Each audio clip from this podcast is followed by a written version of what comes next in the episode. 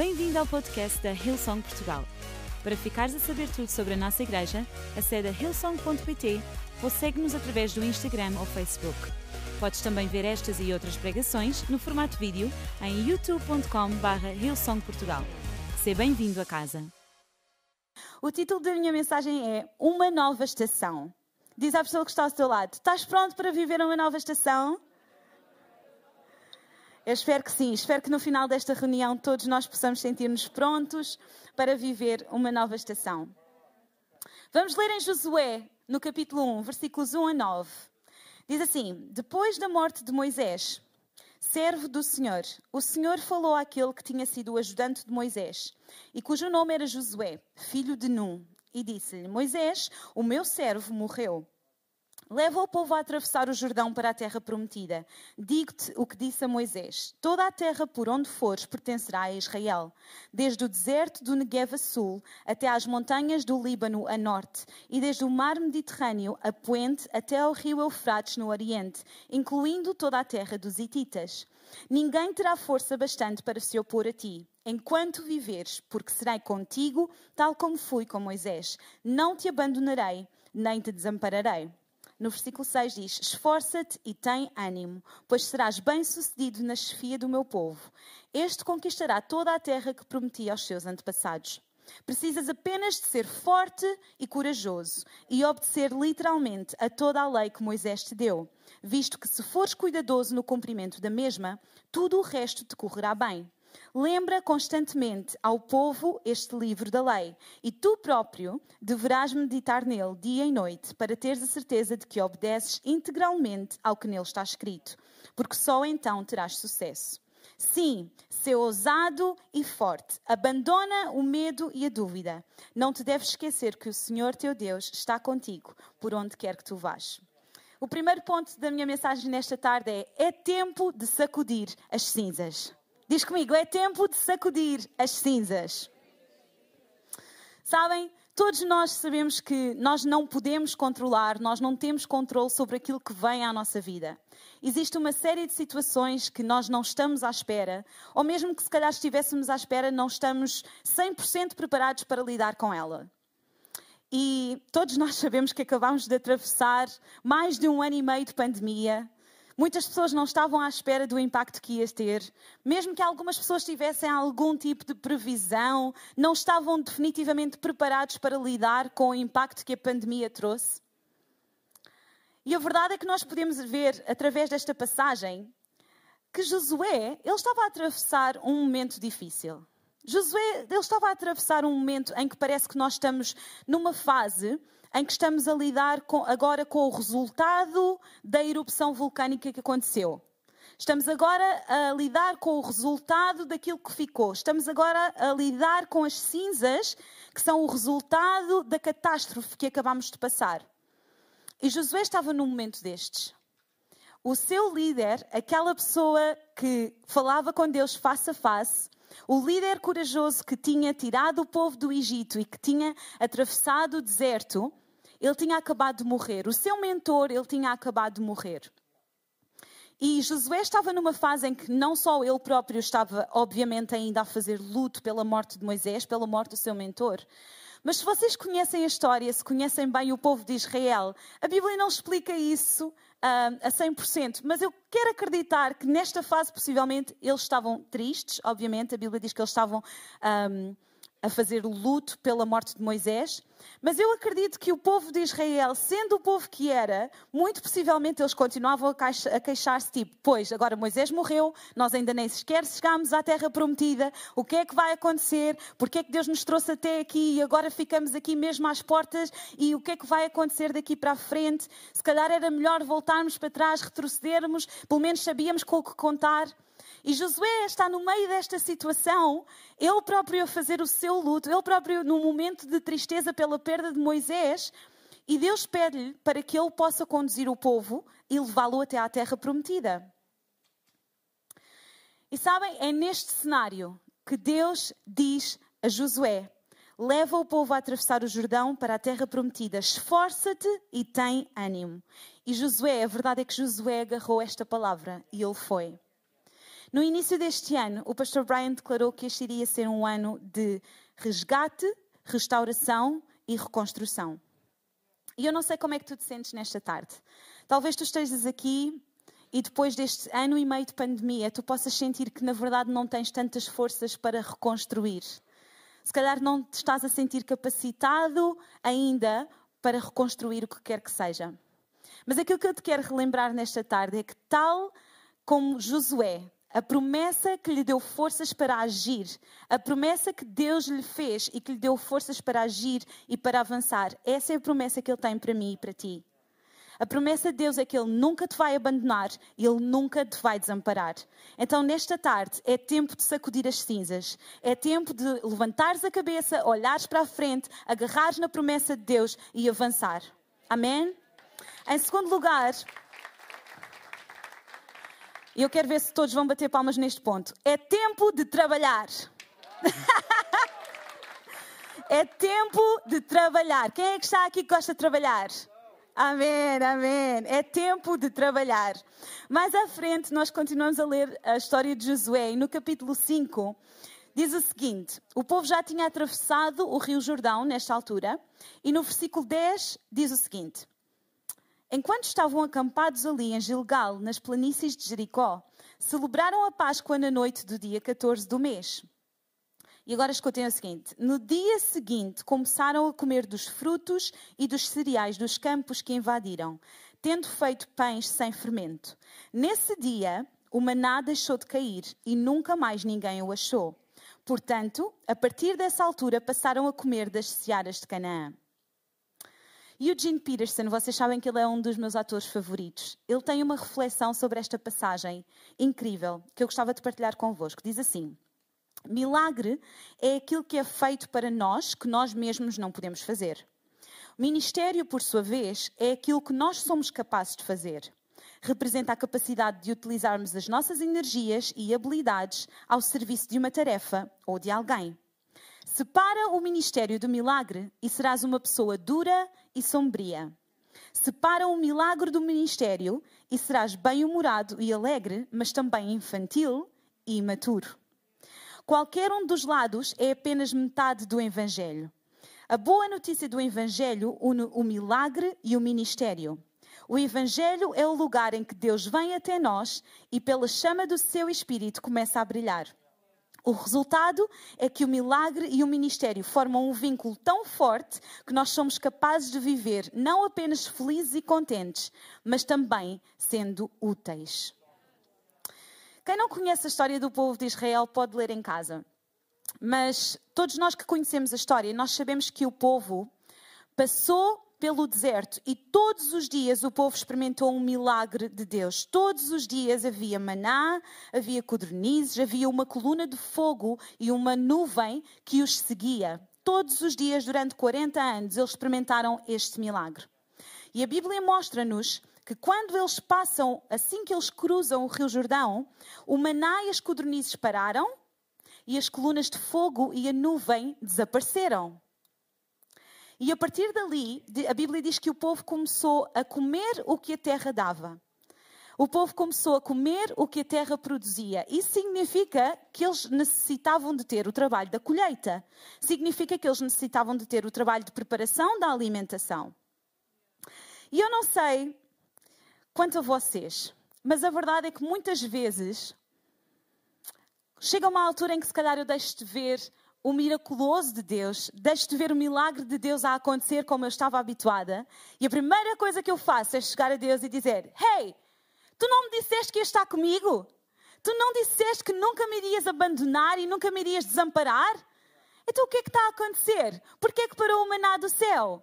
Porquê que eu já não vejo a coluna de fogo? Porquê que eu já não tenho a nuvem à minha frente e a cobrir-me aqui ao lado? Tu, tu prometeste-me que ias estar comigo. Tu prometeste que a tua presença nunca me iria abandonar nem desamparar. Mas sabem, muitas vezes aquilo que acontece é que nós colocamos em causa a presença de Deus simplesmente porque a forma dele nos abençoar mudou. Nós Muitas vezes colocamos em causa se Deus está conosco ou não, se a sua promessa continua a ser fiel, continua a ser verdadeira ou não, simplesmente porque a forma como Ele nos está a abençoar mudou. E foi isto que aconteceu quando o povo de Israel atravessou o Rio Jordão. A forma como Deus estava a abençoá-los mudou. Não quer dizer que Deus já não estivesse com eles, não quer dizer que Deus os tivesse abandonado ou que Deus estava a desampará-los ou que eles agora estavam por sua conta. Simplesmente a forma como Deus estava a abençoar o povo mudou. E eles agora tinham recursos para poderem produzir as suas colheitas, para poderem alimentar-se, para poderem construir a sua vida de outra forma. E sabem, eu escrevi algo que realmente tocou no meu coração e diz assim: a oração não deve ser uma alternativa à preparação. E a fé não substitui a diligência e o trabalho. Eu vou ler outra vez. A oração não deve ser uma alternativa à preparação e a fé não substitui a diligência e o trabalho. Talvez a resposta que Deus está a dar-nos nesta tarde é sim, tu atravessaste esta crise, tu atravessaste este último ano e meio de pandemia por milagre. Tu chegaste até aqui porque, por milagre. Eu te mantive e te sustentei todos os dias até agora por um milagre. Mas agora, utiliza aquilo que tu tens à tua disposição. Agora, utiliza aquilo que tu tens, que eu te abençoei, os recursos que eu te dei para construires algo novo. Em Provérbios, no versículo, capítulo 13, versículo 4, diz o preguiçoso quer ter muita coisa, mas é muito pouco o que consegue obter. Mas os que trabalham aplicadamente prosperam. Olha, eu não sei o que é que precisa de ser reconstruído na tua vida, mas talvez seja uma altura de nós pararmos de ficar à espera do milagre, de ficar à espera do maná, pararmos de duvidar que Deus está conosco e simplesmente agarrarmos os recursos que Ele nos deu, os recursos que Ele nos abençoou. Eu não sei de que forma prática é que isso se vai traduzir na tua vida, mas não duvides que Deus continua contigo, não duvides que a tua presença está contigo, mas começa a trabalhar. Começa a fazer aquilo que tu podes, aquilo que tu tens nas tuas mãos, começa a exercitar. E por último, o meu último ponto, eu vou chamar a banda para subir. É tempo de ver a beleza do novo. É tempo de ver a beleza do novo. Se nós continuarmos a ler a história de Josué, o livro de Josué, nós vamos ver que o povo israelita entra finalmente, conquista finalmente a terra prometida. E que eles começam a viver numa realidade que até então ainda não conheciam. Começam a viver nesta realidade do novo. E eu acredito que é isso que Deus está a fazer conosco, agora. Eu acredito que Deus nos quer levar a ver a beleza do novo. E existe um capítulo fantástico, espetacular, que está em Isaías, que eu gostava de ler para vocês. Isaías 61 diz o seguinte: O Espírito do Senhor Deus está sobre mim, porque o Senhor me ungiu para levar boas novas aos pobres. Enviou-me para levar conforto aos que têm o coração ferido, para anunciar a liberdade aos cativos, abrir os olhos aos cegos e as prisões aos presos enviou-me a anunciar o tempo do favor do Senhor e da sua ira para com os seus inimigos, para consolar todos os que choram. E agora atentem este versículo. A todos os que vivem tristes em Sião, dá-lhes a alegria em lugar de cinzas. Gozo em vez de lamentações, louvor em vez de angústia. O Senhor os plantou como carvalhos de justiça, como a plantação do Senhor para sua própria glória. Eles reconstruirão as antigas ruínas Repararão as cidades desde há muito destruídas, fazendo-as reviver, ainda que tenham estado mortas durante muito tempo. Estrangeiros vir, virão servir-vos, apacentarão os rebanhos, lavrarão os campos, tratarão das vinhas. E quanto a vocês, serão, serão sacerdotes do Senhor, ministros do nosso Deus. Serão alimentados com a riqueza das nações e terão muita honra em todos esses tesouros. Em vez de vergonha e desonra, terão uma porção dobrada de prosperidade e uma alegria sem limites. Porque eu, o Senhor, amo a justiça e odeio a maldade, o roubo. Recompensarei certamente com generosidade o meu povo por tudo o que sofreu e farei com ele uma aliança eterna. Os seus descendentes serão conhecidos e honrados entre as nações. Toda a gente dará conta de que são um povo que o Senhor abençoou. Deixem que vos diga como o Senhor me fez feliz e como a minha alma se alegra em Deus porque me vestiu com o fato de salvação e me cobriu com a roupa da justiça.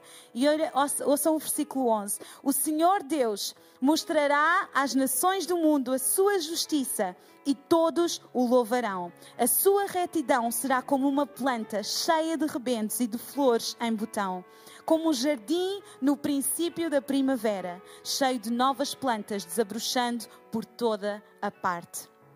E igreja, antes de terminar, eu gostava que nós pudéssemos fazer oito declarações para a nossa vida, para esta nova estação. Eu acredito que onde nós outrora vimos cinzas, Deus vê um jardim. Onde nós vimos cinzas, Deus vê um jardim. Onde nós vimos destruição, nós vamos ver bênção.